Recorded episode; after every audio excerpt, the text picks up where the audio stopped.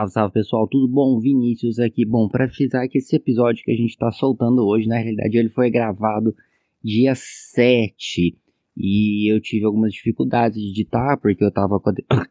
Perdão, o Carlos Maximiliano teve algumas dificuldades na edição porque ele tava enrolado com a minha defesa de doutorado e enfim, uma série de outras coisas aí, mas a gente optou por soltar esse episódio mesmo, que apesar de as notícias talvez estarem um pouco desatualizadas, mas as análises ainda são muito pertinentes. Então, curtam esse episódio e semana que vem tem novo. Um abraço.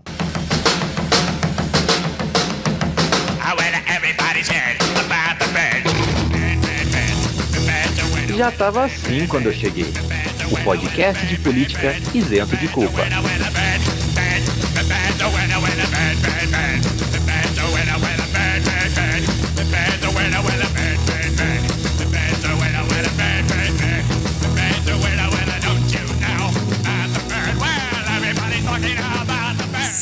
Salve, meus queridos que não respondem objetivamente. Como estamos? Tudo bem? Espero que seja tudo bem nessa agradável tarde, noite, manhã, madrugada. Ou quem sabe espaços lapsos de que você está ouvindo esse podcast. Meu nome é Vinícius Manduca, cientista social por formação, podcaster por empolgação. Ao meu lado dele que tem as mesmas ocupações que eu, Henrique Macedo.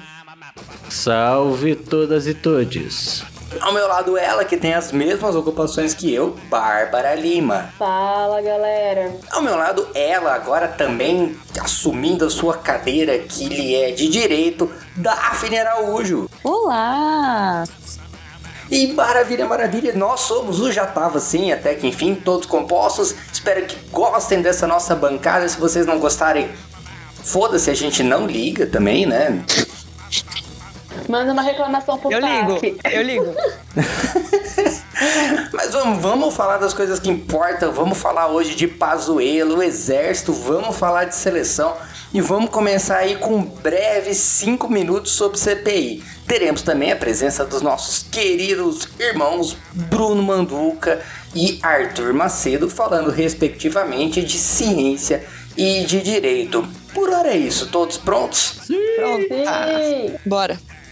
Tá começando, já tava assim quando eu cheguei, o podcast que não consegue traduzir em inglês, mesmo sendo da assessoria de comunicação. Bora nós! nem cinco minutos guardados dentro de cada cigarro. Maravilha, maravilha, muito obrigado, Gabriel. E a gente vai ter que fazer uns 5 minutos assim, meio doideira, meio corrido, porque a gente defini- dividiu em temas, basicamente é CPI, mas aconteceu tanta coisa essa semana, né? A gente teve aí, nessa semana, esses três dias sem CPI, a gente teve tapa tamaral da medicina, a gente teve vídeo de gabinete, valor de compra de vacina, enfim. Vamos fazer o seguinte, cada um fica com uma parte que a gente fala? Fechou? Sim, Sim. bora. Bora. Demorou. Valendo!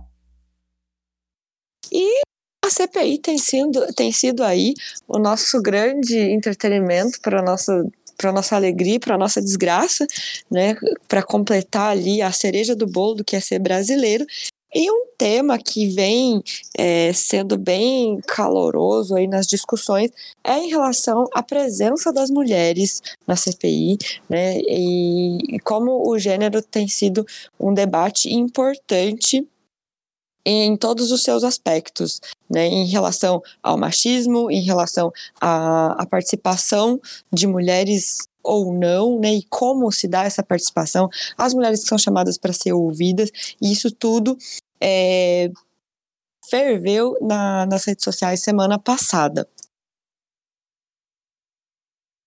Sabe? Opa, o grande estopim, o grande estopim da, da discussão foi o, o depoimento da doutora Nise Yamaguchi, que foi é, é apontada como uma das principais pessoas a, a indicar a mudança da, da, bula, da bula da hidroxicloroquina. E durante o depoimento da doutora Nise, ela sofreu diversas interrupções. Ah, ainda na, na- no, no depoimento, a, a senadora Leila Barros, do PSD do Distrito Federal, que é da oposição, chamou a atenção dos colegas e disse que a médica não estava conseguindo concluir o raciocínio. Um tempo depois, a Elisiane Gama, outra senadora do Cidadania, também destacou que as, as interrupções não eram comuns quando se tratava de figuras masculinas. Outra pessoa que foi botar mais caldo na discussão foi a Janaína Pascoal, que foi no Twitter cobrar essa aquisição que estavam fazendo com a doutora Nise. E aí levantaram qual discussão nas redes sociais, da a discussão nas redes sociais foi a cobrança, né? Mas cadê as feministas nessa hora, né? Cadê a sororidade tão pregada pelas mulheres de esquerda? E assim, gente, uma coisa que, que eu penso, né? É claro que a gente tem que ler todo o contexto do depoimento, todo o contexto da CPI sobre essa ótica, né? Todo o depoimento da Anise pela questão do gênero. Não tem como a gente descolar essa questão, né? É, esse esse essas interrupções, todas essas essas coisas que aconteceram, não não foram da mesma maneira com outros com homens brancos que acontece que que foram é, dar seus depoimentos. Mas essa cobrança toda e aí partiram para é, peraí, desculpa gente mas essa cobrança toda aqui e esse bafafá das redes sociais também surgiu de influencers, também surgiu de atrizes, inclusive uma, uma, uma grande pivô aí foi a Juliana Paz, né, que protagonizou essa essa polêmica toda e ela dizendo inclusive assim certo ou errada não importa né? Ela não pode ser interrompida e mulher merece respeito em qualquer situação e aí a gente precisa pensar, né? Em, e tanto a Juliana Paz quanto outras mulheres, outras, e, e toda, assim, a, a mulheres de, de direita, influencers de direita, que usaram de uma pauta da esquerda para fazer uma cobrança totalmente sem sentido, né? Porque a gente precisa lembrar que o feminismo é, antes de qualquer coisa, é, um, que tem um princípio de, de igualdade, mas principalmente a justiça. E a fala da, da médica era ali completamente antiética. É, é difícil você ser a favor da igualdade, da justiça, da ciência e defender tudo que ela estava dizendo. Né? Então, assim, é realmente. É, ela ela se perdeu em vários momentos na, na sua fala, ela não respondeu as perguntas, ela, ela se vitimizou, fez todo um discurso ali de autoridade de, e de, né, usou medicina para.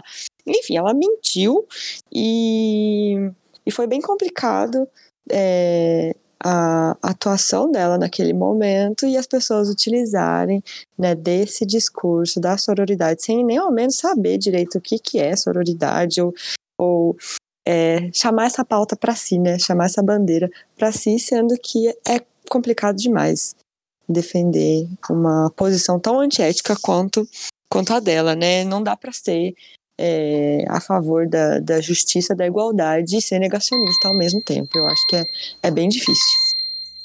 E aí foram cinco minutos. Pode falar, Bruno. A iniciativa Podcasters Unidos foi criada com a ideia de divulgar podcasts menos conhecidos, aqueles que, apesar de undergrounds, têm muita qualidade tanto em entretenimento quanto em opinião. Por aqui você tem a chance de conhecer novas vozes que movimentam essa rede. Então entre lá no nosso Instagram, o arroba Podcasters Unidos, é só escolher e dar o play. Maravilha, maravilha. Vamos então para o primeiro bloco de discussão, né? Vamos então, antes de mais nada, contextualizar tudo o que aconteceu. A gente está falando aí de um, de um escopo de passeatas e manifestações verde amarelo, vermelhas, enfim. A gente voltou a ter as ruas como um espaço de campanha, né?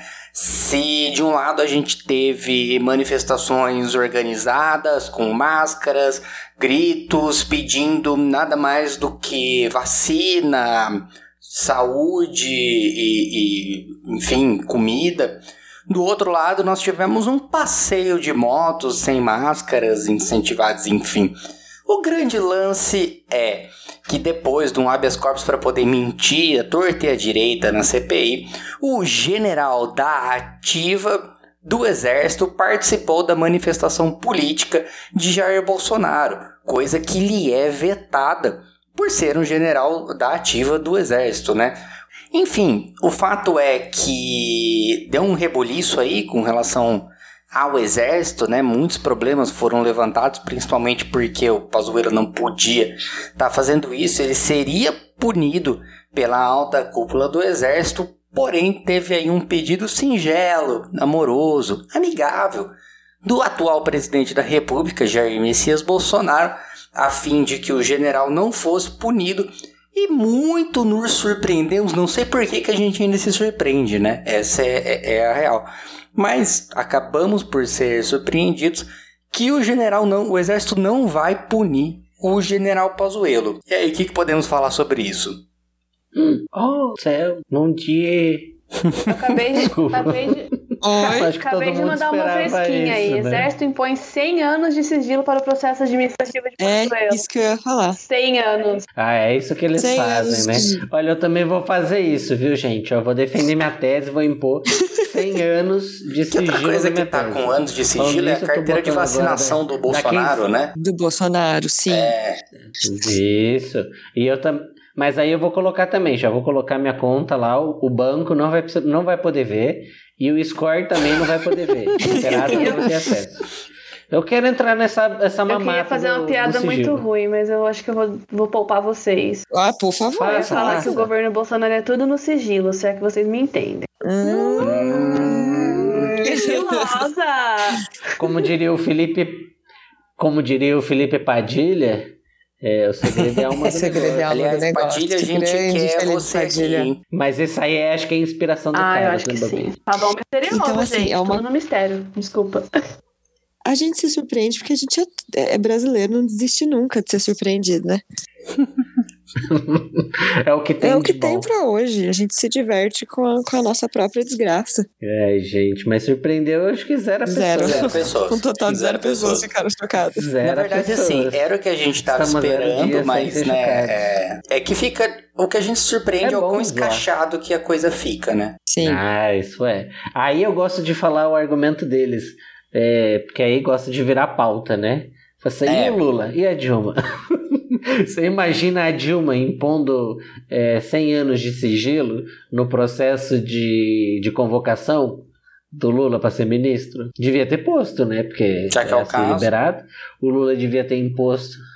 É, devia ter imposto sigilo para eles também, né? É, eu, eu, eu, só, eu só tenho as minhas dúvidas sobre essa, essa, essa, essa noção de gerenciamento de crise do governo Bolsonaro. Eu tenho a impressão de que essa questão do Pazuello, do Pazuello foi uma, uma crise forçada. Ela foi muito bem pensada, assim, de forçar essa crise uh, interna no exército para medir quem está do lado dele, quem não está e com quem ele consegue negociar ou não. Mas assim, foi uhum. só um, uma. Pode ser uma imaginação fértil da minha parte, porque é muito difícil de acreditar que um general sério não, respeita, não respeitaria o corpo Será que é sério? É, Mas eu acho interessante você trazer isso, Babi, porque sai daquele escopo de análise de ah, o Bolsonaro levou ele lá para levantar a cortina de fumaça e se mudar o debate da CPI, né? Que é aquela coisa já tradicional. Realmente, né? É, não é uma questão para tirar a opinião pública, é um movimento interno ao exército, né? Eu acho que funciona nos dois.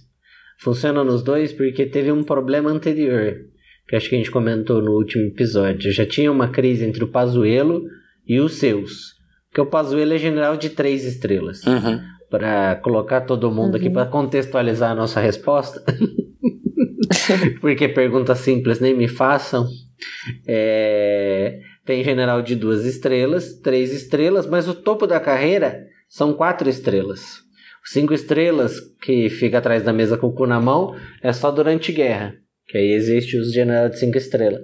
Mas ele forçou essa crise também dentro, porque ele falou, me pune. Porque ele basicamente ele usou o Bolsonaro.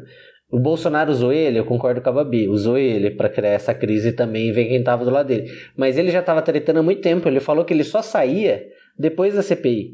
Porque o exército queria que ele fosse para inatividade o quanto antes. Mas ele bateu o pé e foi uma das mostras dele de cair mais um que quer ser o o mártir do povo, né? Igual o Weintraub, os Weintraubs e o Ernesto Araújo. E sei lá, se candidatar para governador de Manaus. Governador de Manaus, o cara que sabe geografia do Amazonas. Falou o sudestocêntrico. Vai... Não, tudo bem, mas é que eu, eu acho que eu errei, mas nem tanto quanto ele que achava que nevava, né? No Nordeste. Ah, sim. É, eu, é. Eu, tenho, eu tenho essa impressão de que foi uma de que foi assim, é uma via de mão dupla, né? Foi ganho win-win para os dois lados. O, o Bolsonaro teve o, o respaldo do Pazuello, eles conseguiram afrontar a CPI, né, com a presença do, do Pazuello na manifestação e ao mesmo tempo afrontar o exército. É bem aquela coisa de criança birrenta, assim, sabe? Que a mãe tá com o chinelo na mão, assim, e a mãe fala, passa. E a criança que ela é uhum. birrenta, ela vai lá e ela passa e toma uma chinelada e, e fala, nem doeu. Eu fiquei com essa impressão. Uhum. Foi isso mesmo. Na verdade, eu, no caso, o exército foi a mãe e o, o Bolsonaro foi o pai, né? Que aí o pai quis pagar de eu sou machão, torcendo pra mãe não punir o Pazuelo, né? Porque ele colocou também o dele na reta ali. É, colocou. E a questão é assim, Seu exército... popularmente falando, o quão prejudicado o exército pode estar tá nessa situação? Tipo, é, a, a, imagem mesmo do exército, o quão ela fica prejudicada? Mas você acha que... Como disse... Que Perdão. Não, tudo bem. É que o João Roberto, nosso professor, e agora eu posso falar assim tranquilamente também, que são quatro pessoas formadas por João Roberto Martins Filho, ele falou: Olha, eu não sei se. Ele falou uma vez numa live, eu achei sensacional. Se o exército achava que teve dano com a Comissão da Verdade de imagem. Eles embarcaram numa aventura suicida. Ah, com certeza. Aí deixa eu fazer a pergunta. É, mas aí o questionamento que eu tenho é assim: o exército está preocupado com a imagem? Então, na realidade, eu não acho que o exército esteja preocupado com a imagem. Mas a gente não pode esquecer que, em grande medida, foi a imagem do exército que elegeu o Bolsonaro, né? Porque mesmo quem não se identificava como preconceituoso, racista, misógino, que é a maioria do eleitorado dele, e fora os Faria uhum. Limers, eles tinham esse lance da, da infalibilidade, infalibilidade técnica do exército, né? A ideia de que o exército não erra, o exército é idôneo, que é mais ou menos o mesmo discurso que os parlamentares evangélicos usaram para se eleger em 86. Mas assim, se tinha essa ideia da infalibilidade do exército, e isso foi por terra, né? A gente viu quanto o general é burro mesmo, né? Acho, Babi, depois da resposta do Manduca, fica claro que eles se preocupam. Não, eu vou falar assim bem rápido. Tem uma coisa que os militares eles têm problema, e aí, isso, lembrando agora das aventuras da sociologia da profissão, é, por mais que não tenha entrado como uma profissão imperial e nem fosse considerado profissão, o exército tem muita, muita, muita vaidade. Eles são muito orgulhosos. Ah, isso com certeza. Eles são tão orgulhosos quanto os médicos que ficam falando de autonomia. E foi o que o Manduca falou. Eles, eles pararam de ser a rainha da, a rainha da Inglaterra, né? No sentido de toda a corte é, que se retirou para ficar sempre ali, meio distante da população, representar o imaginário. O exército brasileiro fez meio isso e também garantiu o silenciamento ali na, no, no período de redemocratização com aquela cagada que foi a anistia, né? Mas eles que, gostam de manter a imagem. Só que aí eles queriam fazer a imagem deles, é, ou bode expiatório para a imagem deles, que era escorraçar o Pazuelo. Porque eles não gostaram do jeito que o Pazuelo estava sendo tratado, mas eles também não estavam querendo salvar muito ele, porque o Pazuello se deu a ridículo, né? Uhum. Como foi aquele videozinho que ele falando, é, manda quem pode, obedece quem tem juízo. E eu tenho certeza que um monte de oficial de pijama ficou puto, porque quando já se viu, mesmo sendo Bolsonaro, e eu concordo com eles em partes, mas para eles é muito triste ter que falar que eles têm que obedecer alguém.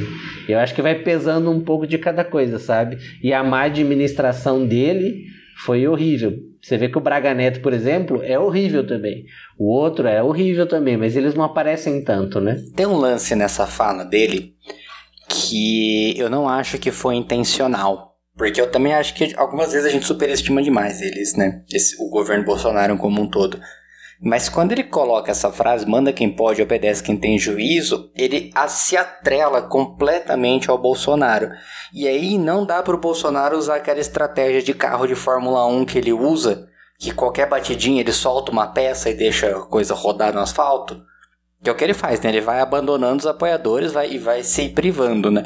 O Pazuello, quando ele fala isso, manda quem pode, obedece quem tem juízo, uhum. ele se uhum. atrela completamente ao Bolsonaro e o Bolsonaro não tem opção se não comprar o lado do Pazuello também. É, eu não, eu não sei, eu tenho, eu tenho as minhas dúvidas, eu tento concordar com essa frase do, do João Roberto aí, que uhum. se atrelar ao governo Bolsonaro é uma, é uma missão suicida, né? Uhum. É um pulo no precipício. Então, por isso que eu, eu tenho, eu, eu fico um pouco receosa das, das reais intenções do, dos militares dentro do governo Bolsonaro, se, se é uma questão de imagem ou se é uma questão de poder independente da imagem, independente se a gente vai ficar zoando que eles tomam leite condensado e pinta sarjeta, entendeu? É, não, eu, eu concordo com você, Babi. Eu não acho que eles se preocupam com a imagem. Uhum. O que eu acho Olha, é que eu vou eles...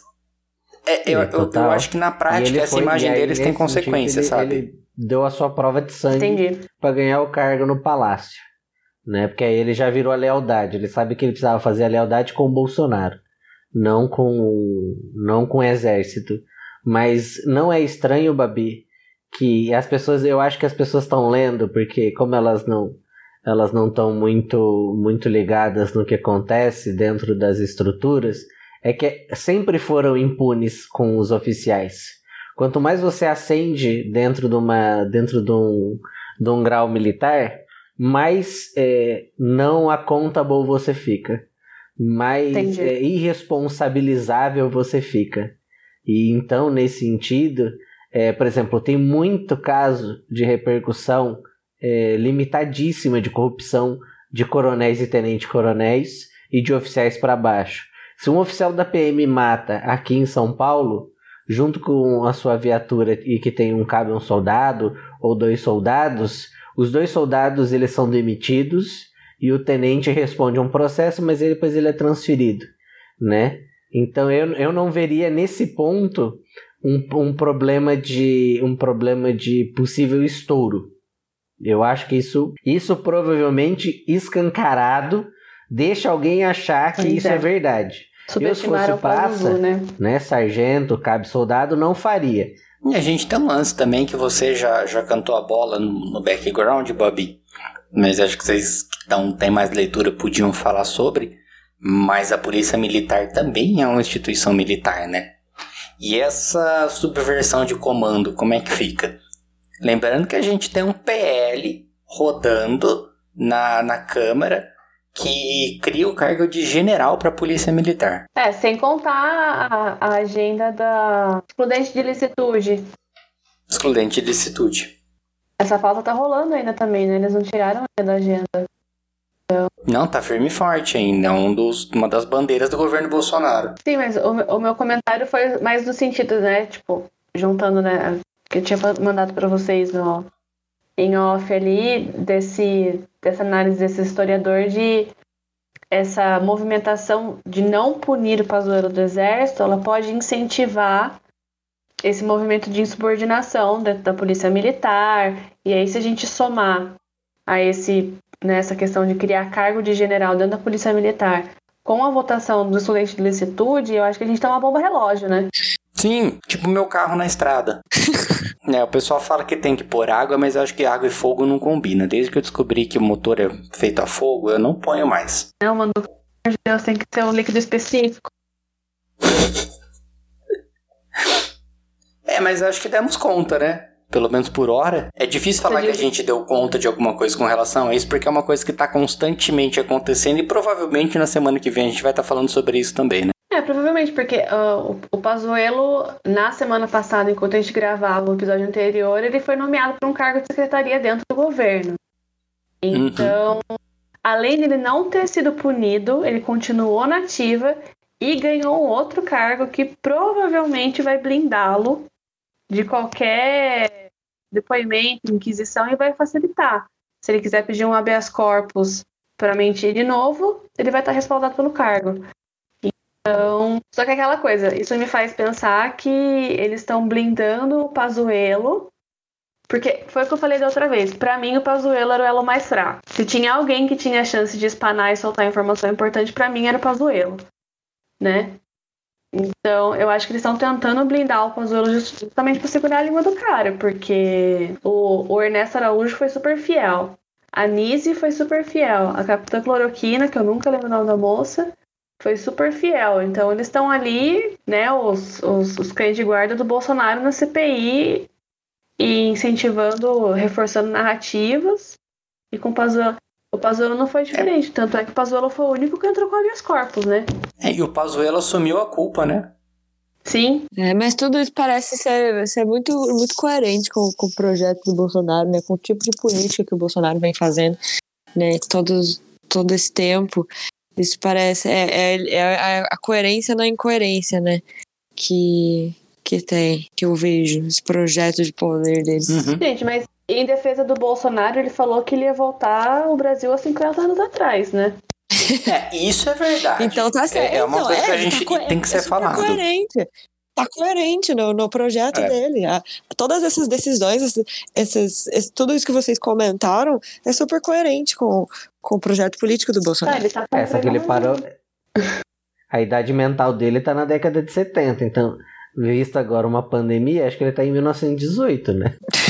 é. Mas tem um, tem um lance também que, que é verdade, agora falando sério em cima do, do, do, que, do que a Babi falou, que eu acho que esse é o nosso grande problema, né? O que a gente precisa retomar na realidade é o constrangimento de ser burro, né? Porque a, hum, a gente foi é criado numa época em que ser conservador era feio. Você fala, não, se eu sou conservador é uma coisa feia, não era motivo de orgulho, né? Os caras, eles realmente eles resgataram o conservadorismo, eles resgataram como um, um, um modo de ser, né?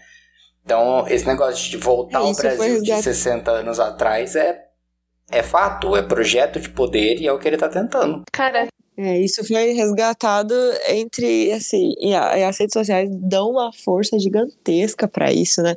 Hoje mesmo eu estava comentando com os alunos na sala de aula, né? E a gente estava falando sobre democracia, ditadura, e, e aí uma aluna levantou a mão e falou assim: Eu não consigo entender porque hoje em dia no Brasil, uma, uma pessoa de 16 anos é, questionando, né? Se questionando e colocando para a sala toda, como que como que esse discurso conservador e, e coisas como ditadura e monarquia vem, é, vem voltando na pauta, né? Uhum. E tudo isso é muito coerente com, com é, o projeto, com as promessas do, do Bolsonaro, né? com a ideia que o Bolsonaro representa no cenário político nacional.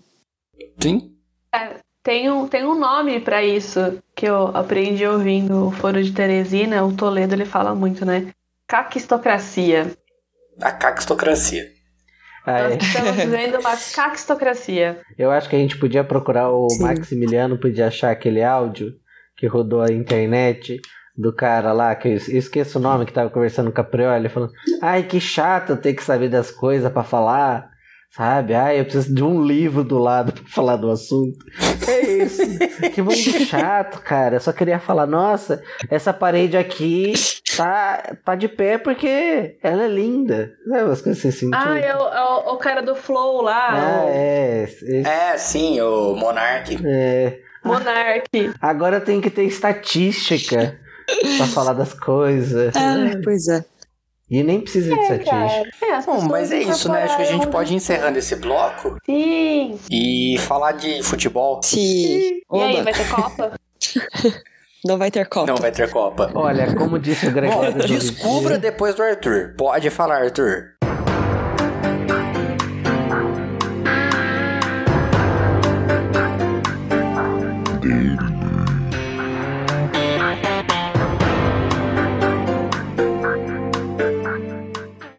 Olá, ouvintes do Já Tava Assim, eu sou o Arthur Macedo, quinto anista de Direito do Largo de São Francisco, bacharel em Relações Internacionais pela Unesp, e na coluna de Direito de hoje eu gostaria de falar sobre os direitos fundamentais e os direitos humanos.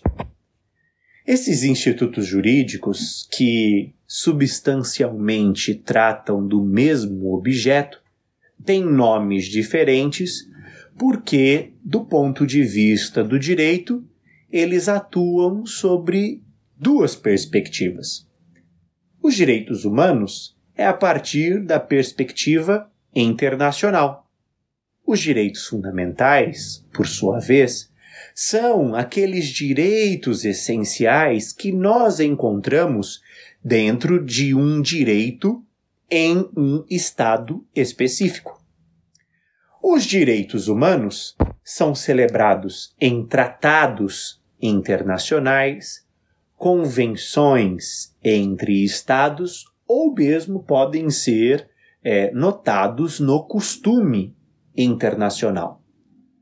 O direito interno, ao tratar dessa mesma matéria, classifica como direitos fundamentais aqueles direitos sem os quais o cidadão daquele Estado deixa de ter uma vida minimamente digna.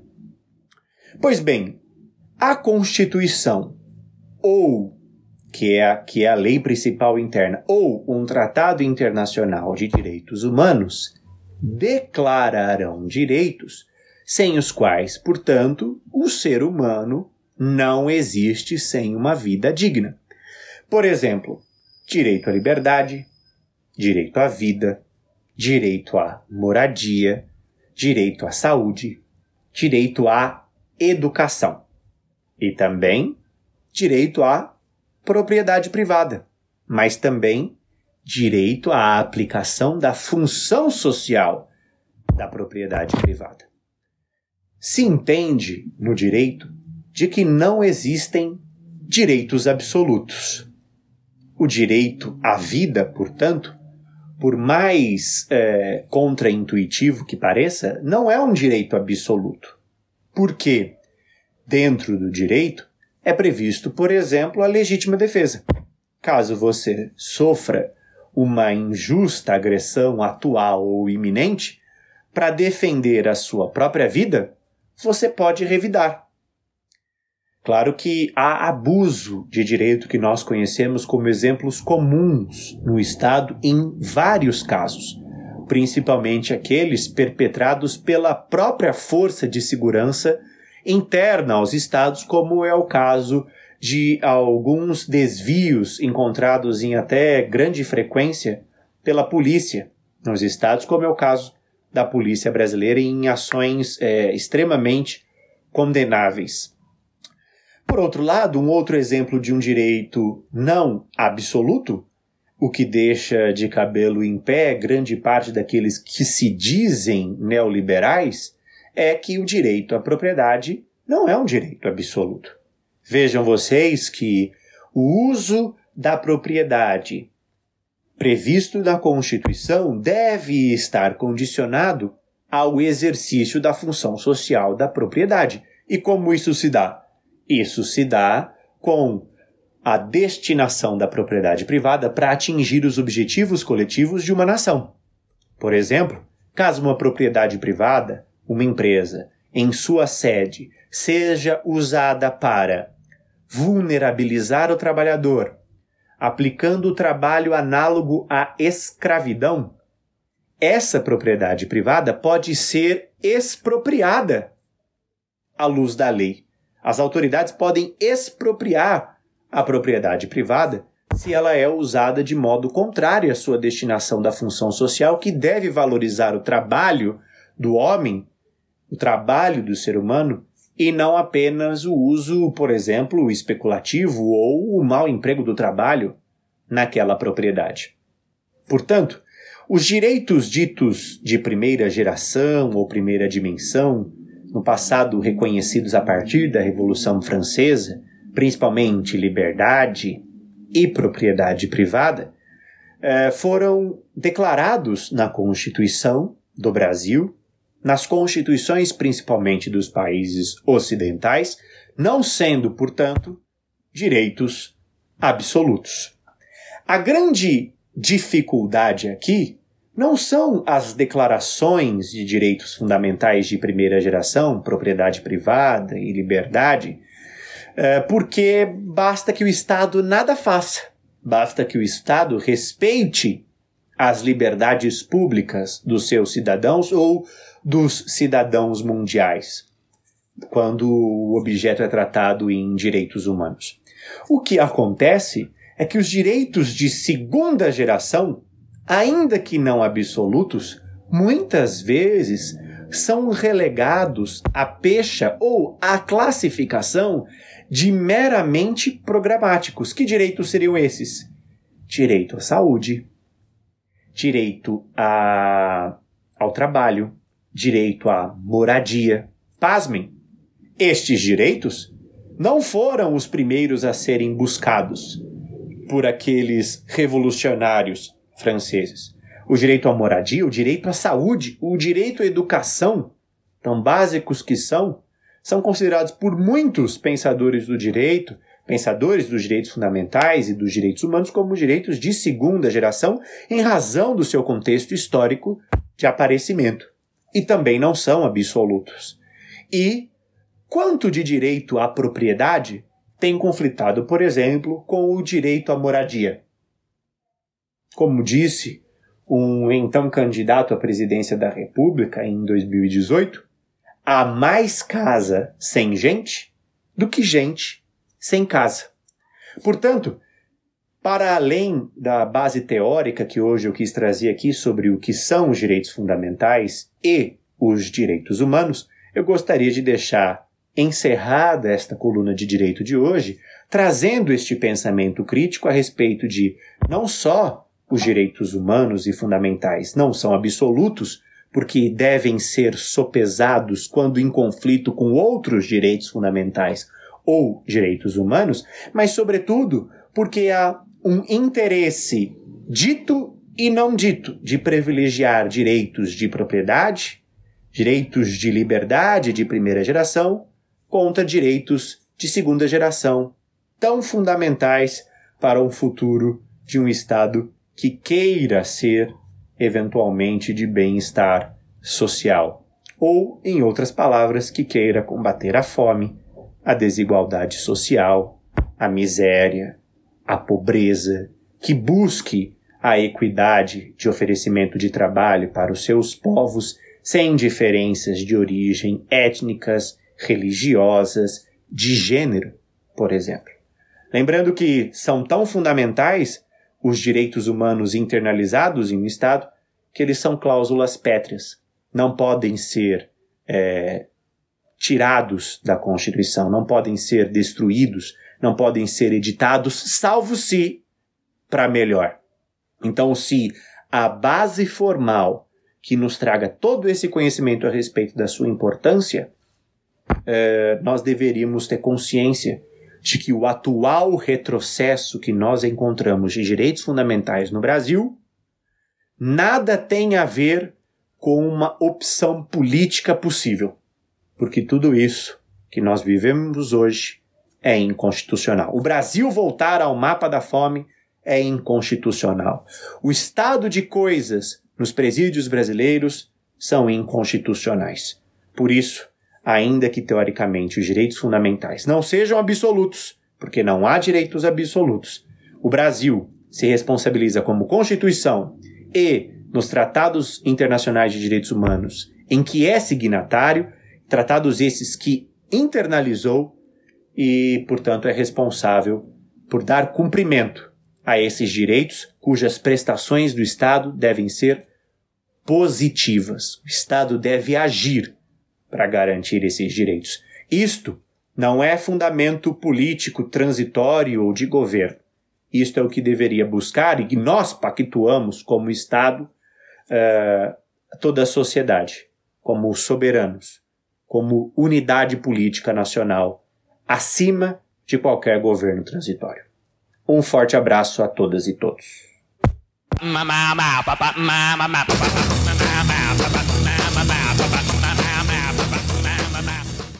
Maravilha, maravilha. Muito obrigado, Arthur. Agora, nossa, essa história que, que, eu, que a gente vai tratar agora, porque a gente se planejou para fazer um bloco sobre a, a, a tinta vermelha que caiu sobre a camisa verde e amarela da seleção.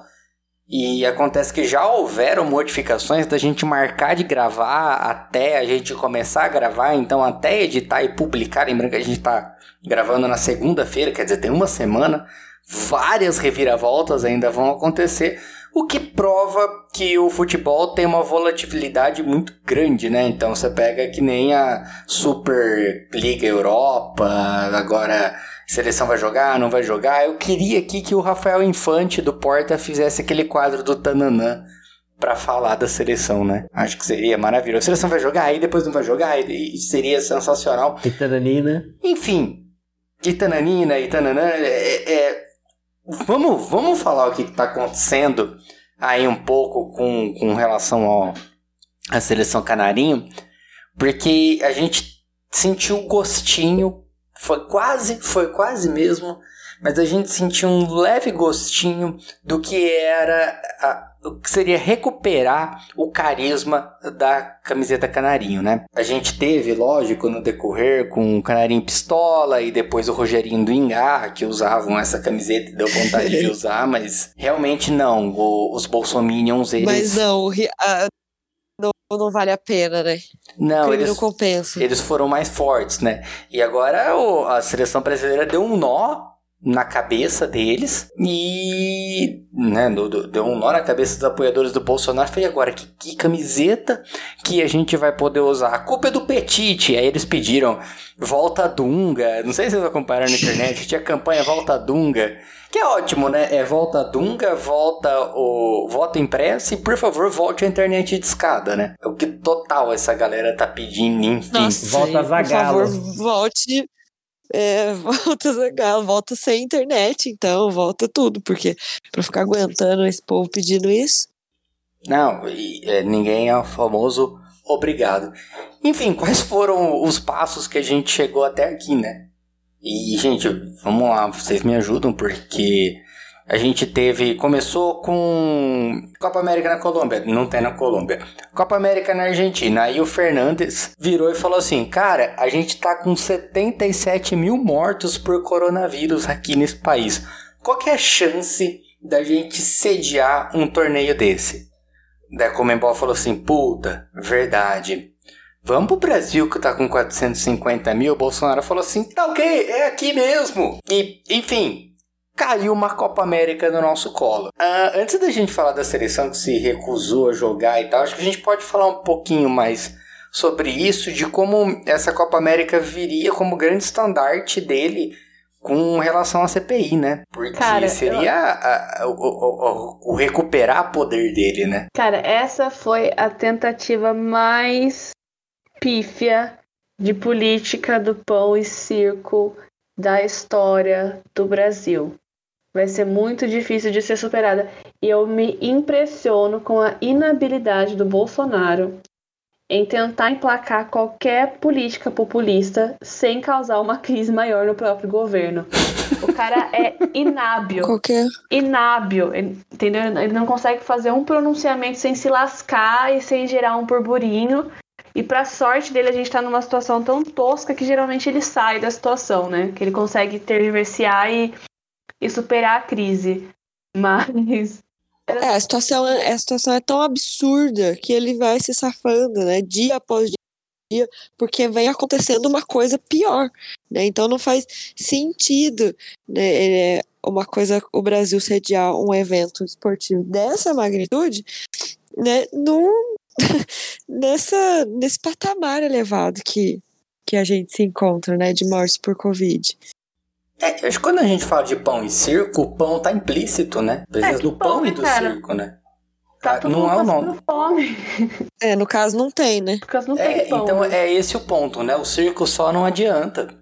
Ô, exército, libera o leite condensado pra galera. Isso que eu nem tô pedindo a picanha de Agora- mil reais do Bolsonaro. Pode falar, perdão. Falei que eu não tô pedindo nem a picanha do Bolsonaro de mil reais, nem as picanhas que eles compram. É só o leite condensado. Não, só gente, leite condensado mesmo. E, e pior, se a gente pensar na atuação da seleção brasileira nos últimos torneios, como é que esse cara pensou que uma Copa América no Brasil ia ajudar a recuperar a moral dele? Alemanha, corre aqui. tipo, que, Ah lá, que vai- olha a Babi falando mal do adulto Ney. Ai, gente. Falando mal do adulto Ney. Falar mal do, do adulto, do adulto Ney é é uma obrigação. Olha, gente, mas Cara, vamos falar que é bom. é, é mais que. É, é um hobby. Breno Minelli, conhecido de todos, me mandou uma mensagem falando que o Neymar aderiu ao movimento só para se livrar de todas as acusações que tinham contra ele. E realmente foi a jogada mais inteligente que o adulto Ney fez, porque encontrou alguém pior Com no seu certeza. caminho para levar a sua imagem. Exatamente. É, tá seguindo a estratégia aí do, do, Gente, gerenciamento mas do é- Bolsonaro. total. Pertíssimo. E, e é muito bom porque o Neymar estava sendo acusado de, de assédio sexual e assédio moral e ele jogou nas costas do caboclo que está sendo acusado de assédio sexual e assédio moral. Então, trocou um assédio pelo outro, né? Viu? Foi, foi o- a carretilha mais bendada que o Neymar já deu, foi essa aí. Uhum. Com certeza. Eu só queria chamar a atenção para uma coisa com relação à Copa América e. Vocês já perceberam como que o Brasil, sendo o país do futebol e tendo tanto fanático por futebol, como é que o que começa a derrubar governantes é o futebol? A, a Babi brincou, vai, vamos pra não vai ter Copa. Porra, foi a Copa que começou a derrubar a Dilma, a agora é a Copa, é. No... é- Como a gente não gosta de futebol ao mesmo tempo que a gente precisa de futebol, né? É Mas engraçado isso, e a falta de criatividade, né? Porque re- recuperar o bordão de 2003, puta que merda. 2013, Ah, é, mas né, vamos. é, a história Acho- acontece duas É. vezes, né? Aí, aí o Marcos Miliano ficou feliz. Mas eu acho que foi assim, alguém falou, olha, eu acho aqui que essa história de Copa América, hum, eu acho que eu tenho uma pasta de memes aqui. Vamos voltar? Vamos voltar, reciclando os memes. Por que não? a pauta. A gente, Uma pena nada- que a gente não tinha cast cria, na né? época, né? Porque já tinha os áudios prontos. Uhum. O meu problema é como o Gregório do Vivier disse uma vez, é aquela coisa. Nós falamos, não passarão, eles passaram. Ele não, ele foi. então qual é a nossa capacidade ter nossa Copa, agora? teve É, Copa. se vai ou não ter Copa, né? Porque eu acho que não devia ser aqui mesmo, devia ser nos Estados Unidos que tem mais índice de vacinação.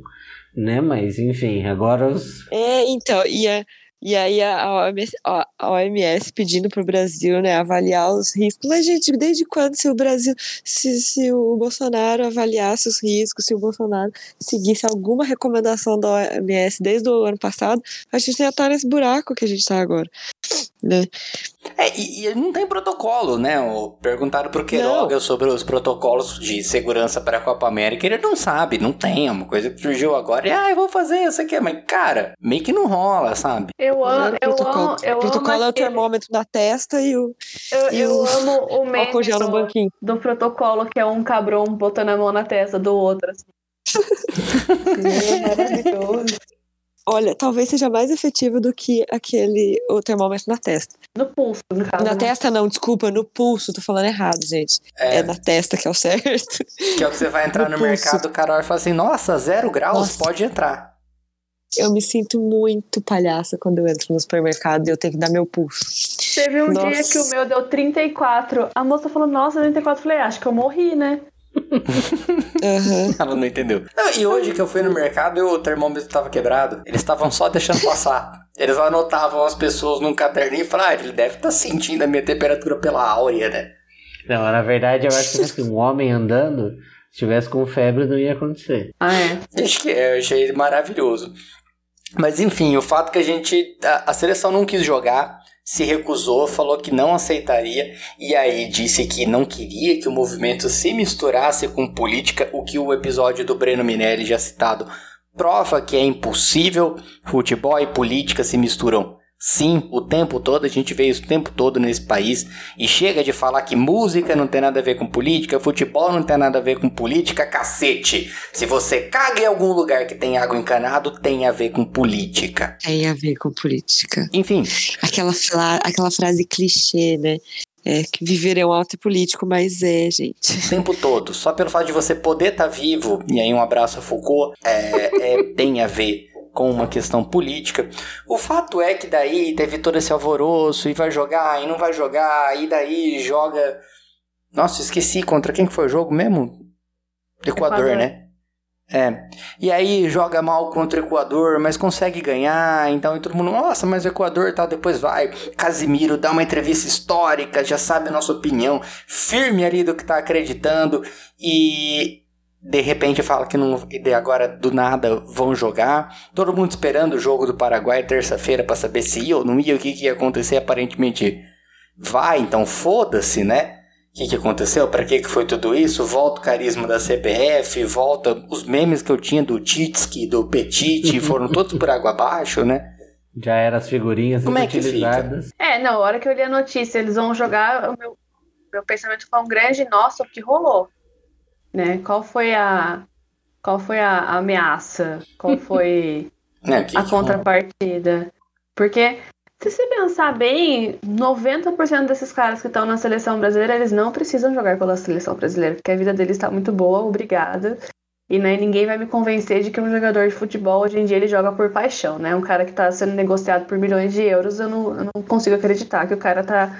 Vou defender o meu país, muito menos no levantar a moral do Brasil, muito menos no, na situação que o Brasil tá hoje em dia. O que, que vocês acham Com que rolou? certeza. Você acha que o Bolsonaro correu atrás deles com uma caixinha de cloroquina pra obrigar eles a. Eu acho que eu tenho uma outra, eu tenho uma outra hipótese. Eu tenho é, é, que os pastores de cada uma das igrejas de cada um deles ligou e falou que eles iam ser excomungados se não jogasse. É, essa, essa na verdade é uma hipótese bem, bem plausível, né? Porque a gente sabe do, do envolvimento. Inclusive, é difícil falar de futebol sem falar do Breno, porque esse é o mestrado dele, né?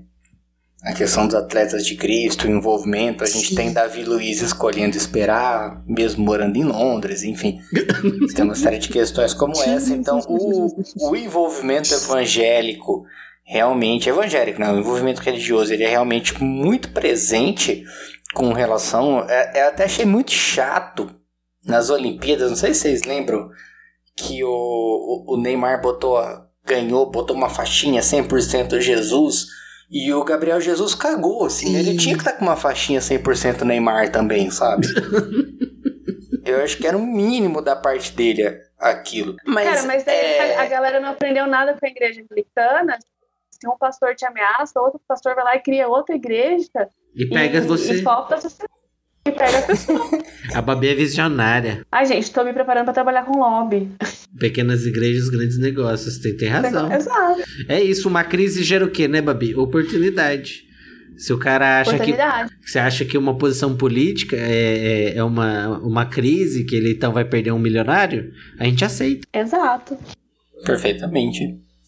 Mas é, é fato, assim, a gente ainda não tem, como eu disse, a gente tá gravando segunda-feira, a gente ainda não tem informação do que acontece. E de verdade, eu não sei o que pode ter acontecido. Voltando no caso do Pazuello, não que eu realmente tenha acreditado que eles não iam jogar. Porque parece que na realidade isso daí é, era uma pressão dos clubes europeus, que era um movimento de, de jogadores europeus que estavam em conversa com, com os jogadores daqui, né? Que, que atuam nesses clubes. Mesmo porque já tinha um receio grande deles virem para o Brasil disputar esses jogos eliminatórios por conta da situação da pandemia no país. E aí de repente vai ter uma Copa América. Então os caras, como assim? Vocês vão fazer a Copa América no Brasil? No meio de tudo isso? E aí veio muito disso. Que pode ter é alguma coisa com relação ao contrato com os times lá fora também, Sim, né? ainda mais os caras dividindo o vestiário com o Gabigol. Uhum. Sabe? O cara não sabe nem se esconder da polícia. Acho que ele seguiu algum protocolo de higiene. O cara se Tá, enfiou certeza. debaixo de uma mesa, não deve ter nem ter passado álcool em gel. É, é. Realmente, aparentemente o Gabigol ele quis dar uma volta, levar o pessoal pra um cassino clandestino, alguma coisa do tipo assim. Então acho que o pessoal falou assim: olha, talvez não seja bom pro resto, né? Não me conformo que um cara como o Gabigol não tenha o próprio cassino. Uhum. Não, mas parece zoeira, ter, né? Mas não é, é porque, tipo, hum, pode parecer só piada ruim. Mas além de ser piada ruim, é verdade, gente. Os caras não seguem nenhum protocolo. O Arboleta do São Paulo foi preso numa festa clandestina. Então, dá pra confiar? Bom, o fato é que a gente tá deixando de falar algumas coisas com relação a isso da seleção, que era o envolvimento direto do Bolsonaro a partir da figura do caboclo, né? Um, um presidente da CBF, que haveria uma demissão do Tite e uma demissão de todos os atletas. Teriam, se contratariam um novo técnico. O nome do Renato Gaúcho já estava sendo cotado, porque já que o Renato Gaúcho saiu do Grêmio, né? O, o Furlan que fala que o Renato Gaúcho ele não é treinador de futebol, ele é treinador de Grêmio. Porque qualquer outro time que ele entrou naufragou, exceto o Grêmio. Enfim, né? Situações de falha de cobertura à parte, o que acontece é que haveria essa demissão, haveria uma demissão em massa, uma reconvocação da seleção para que esses jogadores sim jogassem a Copa América e vocês já imaginam quem, né? Estaria nessa seleção. Ia estar o Felipe Melo, o Jadson, o Ricardo Oliveira, iam ressuscitar o Dagoberto, né? Muito provavelmente seria essa escalação. Vampeta. E aí. Caio Pode Ri- falar. Vampeta e Caio Ribeiro. Vampeta e Caio Ribeiro também. O, o, o sapatênis Caio Ribeiro teria. é, ele estaria meio atrapalhado por jogar de sapatênis, né? Em vez de chuteiras. Enfim. ah, e aí, nos 45 minutos do segundo tempo, saiu a denúncia de assédio sexual do caboclo. Hoje saíram os áudios e as conversas, né? Tudo uma situação bem, bem pesada mesmo, né? E Nojento. aí o, a CBF votou o afastamento do técnico da seleção, mas a seleção decidiu jogar da mesma forma, né? Eu tava torcendo muito pra eles se recusarem a jogar, porque eu acho que essa seria uma crise pá de cal no governo Bolsonaro. Eu acho que seria a crise que derrubaria o governo Seria. Bolsonaro. Seria. Seria. Seria, é, por um, por um minuto a gente, por uns, por uns instantes, a gente colocou, depositou todas as nossas esperanças Na seleção de Olha aí, novo, o né?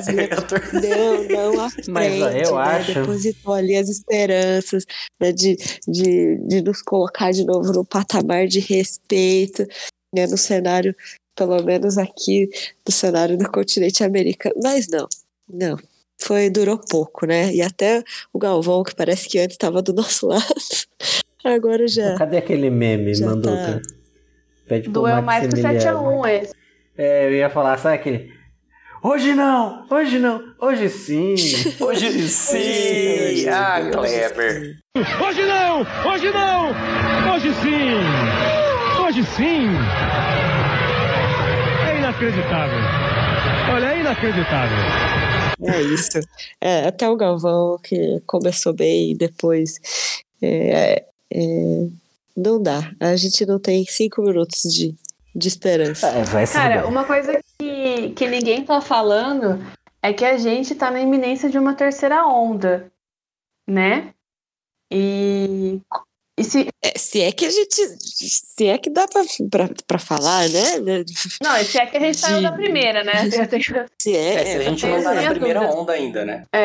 Eu tenho, então, assim, a gente tá numa iminência de uma terceira onda com a tal da variante indiana, a variante Delta, que é 60% mais infecciosa e supostamente mais letal, depois de uma, uma onda grande de manifestações da esquerda, que a princípio eu pensei que o Bolsonaro utilizaria essa narrativa para justificar a terceira onda. Só que o cara ele é tão kamikaze que ele tá promovendo mais aglomeração e ele vai promover uma Copa América no país no meio de uma terceira onda. É, o Bolsonaro, na verdade, ele Sim. vai. Ele é uma eterna criança, né? Ele vai brincar do meu é maior. É, é isso, né? A Em competição. vez de dele qual- deslegitimar o argumento do é outro, ele maior. vai falar assim, não, o meu é maior. Não, e o pior é que tem aquele fungo também que tá vindo junto, né? O fungo negro, né? É. Uhum. Que só se desenvolve porque o sistema tá zoado, que é em pessoas com.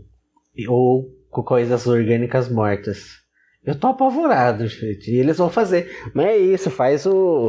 Vamos fazer com, com muito orgulho, com muito amor, ainda com final com gente lá fora.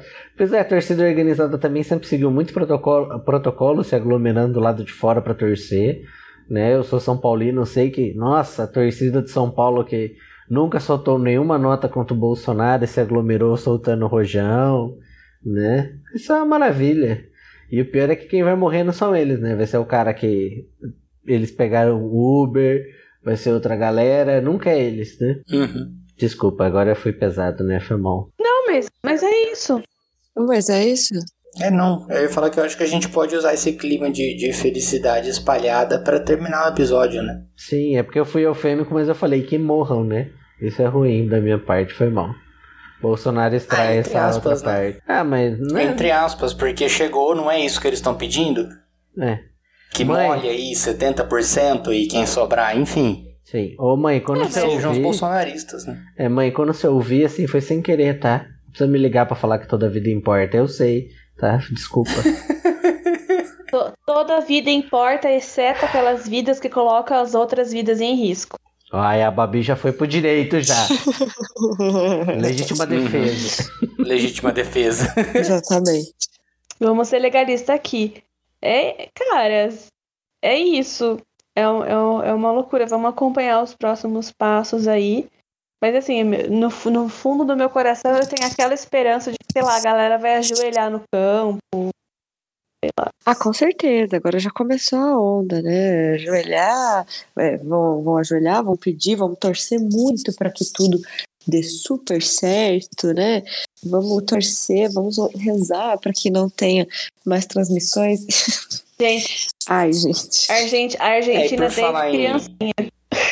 E por falar em rezar que dá certo, é Soares segue entubado. Segue entubado. Ele acabou é de botar verdade. uma nota Mãe, aqui. não fui eu, foi o Manduca. Aqui, ó. Eles, o, o filho do R.R. Soares nega intubação. Ele ne Ah, nega intubação. não, gente. Aquelas, aquelas manchetes com duplo sentido, né? é, se, se ele morrer foi na hora de Jesus. É. Não foi.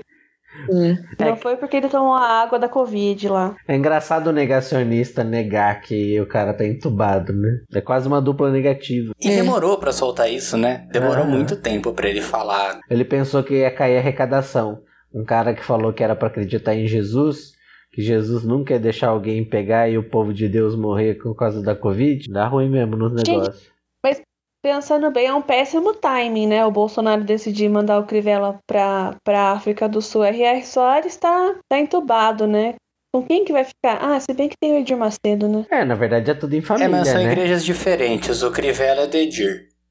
O RR, o RR, ele é cunhado do Edir, mas ele é de outra igreja. Ele é concorrente. Não, mas é que, é que pra mim, essas igrejas, assim, elas são o esquema Coca-Cola, entendeu? Eles vão comprando as, as menores e vão transformando em subsidiárias, sabe? Até formar um grande monopólio. É. Ah, na Angola deu ruim, né? Na Sim. Angola os caras estão sendo É, Angola deu ruim. por lavagem de dinheiro, como se ninguém soubesse, né? O complexo de Israel no, no Rio de Janeiro só deve existir por causa da lavagem de dinheiro ferrada que tem. Mas tudo bem. Hipóteses. Supostamente. É. É muito processo. É muito processo pra aguentar, gente. Desculpa. Tô pensando agora, já dá uns 5. Mas bora Tem nós, mais- então, vamos encerrar? Bora. Bora que eu, Bora. que eu já passei dos 30 e já, tá, já passou da hora de dormir já. Solta a vinheta aí, Carlinhos.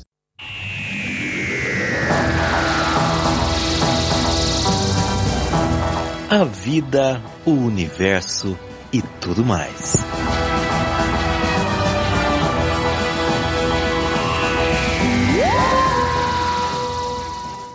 Olá pessoal, espero que estejam todos bem. Bom, a minha, a minha coluna dessa semana não é uma boa notícia, mas raramente nós temos uma boa notícia, não é? Bom, vocês lembram que ano passado eu li aqui um texto criado por uma inteligência artificial tentando convencer a gente que elas eram do bem? Pois é, aparentemente elas não são. Acontece que a o Conselho de Segurança da ONU divulgou um relatório no qual eles afirmam que um drone atacou um comboio na Líbia. Esse ataque ocorreu em março do ano passado, em março de 2020, contra aliados do Califa Haftar.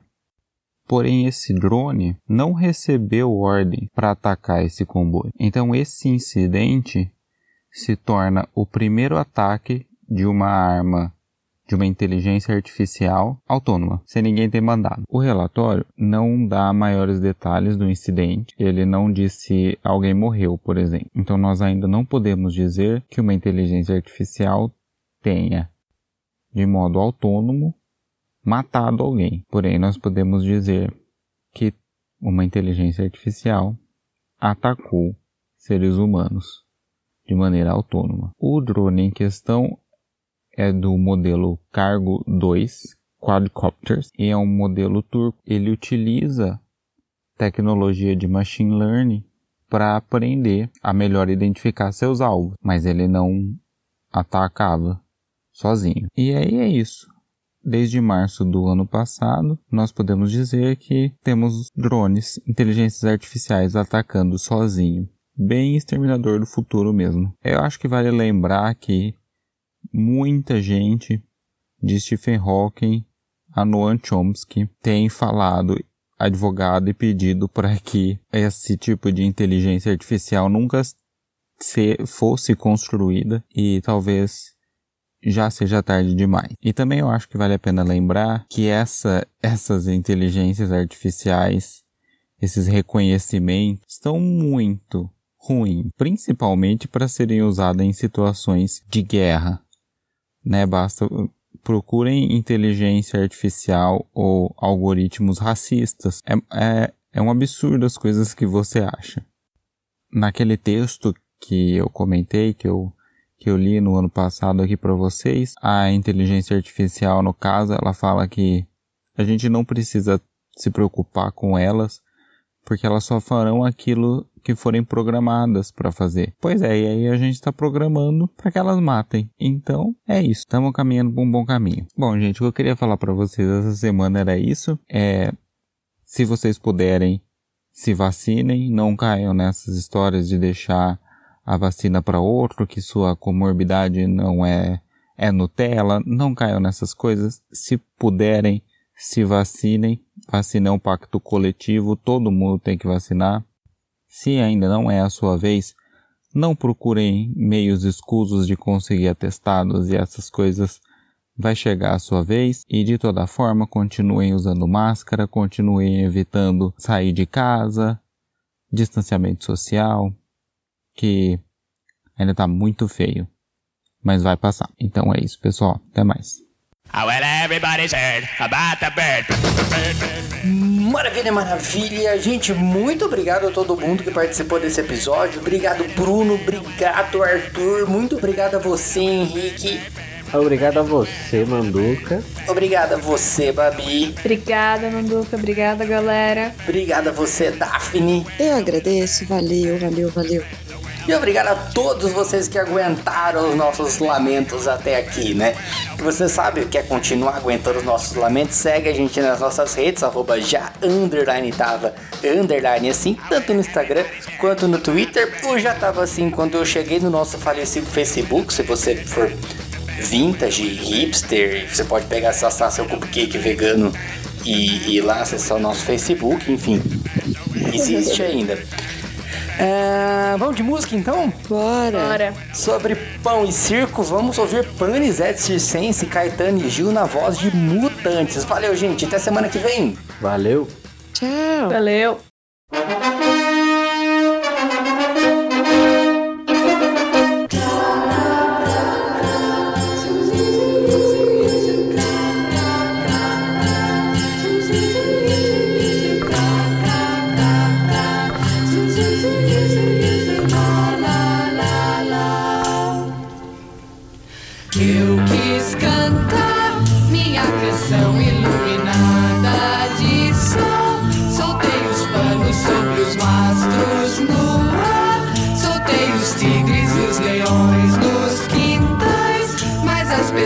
Pessoas na sala de jantar. São ocupadas em nascer. E morrer. Mandei fazer de puro aço luminoso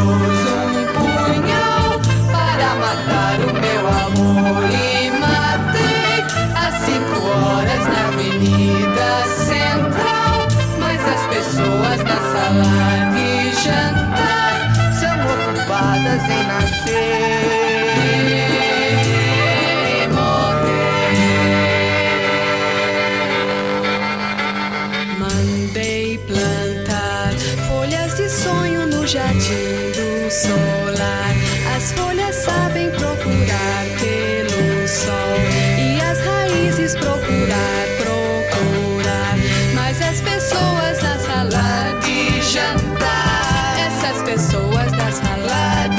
Revolution.